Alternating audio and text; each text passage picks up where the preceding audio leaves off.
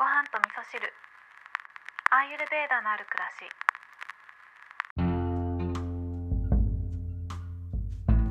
し。こんにちは。アーユルベーダアドバイザーの土井京子です、えー、今日は私が大好きな哲学系のお話をしようかなと思います、えー、ヨガの哲学の中でねあなんでヨガの話かっていうとアーユルベーダとヨガっていうのは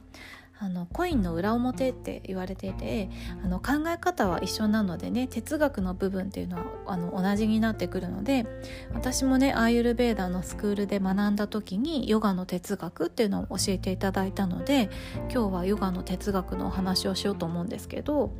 え、ヨガの哲学の中にヤマとニヤマっていう考え方があるんですけどよくね聞いたことある方もたくさんいらっしゃると思うんですけどっと、これは、えー、人に対してしない方がいいこととかあとは自分に対してした方がいいこと。あとは、まあ、そうですね考え方としてはこの世界でこうどういうふうに振る舞っていけば幸せになれるか。っていうことを説いたものになるんですね。でその中でアパリグラハっていう考え方があるんですけどこれは欲しがらないとか所有しないこういった意味合いになってくるんですね。で私はこのアパリグラハをあの毎日結構ずっと考えながら生活をしてきてるなっていうふうに思うんですよね。で所有しないっていう考え方以前に私が思うのは何も所有することはできないと思うんですよね。えー、時間もそうだしお金もそうだし今ここにある全て空気もそうだし自分の体でさえ自分の体って言ってるけれどもでもこう日々細胞が入れ替わってね排泄されてこう自分の自分のって思ってるこの感覚でさえこれって幻想に近いんですよね。今日と同じ自分っていうのは明日には存在しないので自分をとどめておくことっていうのはできないんですよね。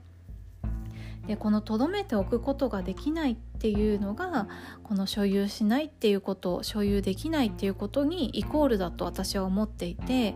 えー、時間も所有できないっていうお話をさっきしたんですけど、まあ、時間もねやっぱり操ることはできないしでお金もね所有することはまあ、所有するということはできるかもしれないけれどもでもお金がお金として生きる瞬間っていうのはこれは流れている瞬間だと思うんですよね。だからこそ何かを取り入れた時にそれを自分の中で留めてしまった瞬間にそれは命を失ってしまうんじゃないかなっていうふうに思うんですね。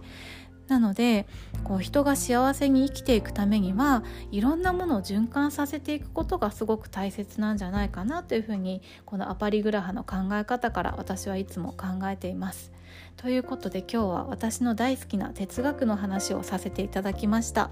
今日も聞いていただきましてありがとうございます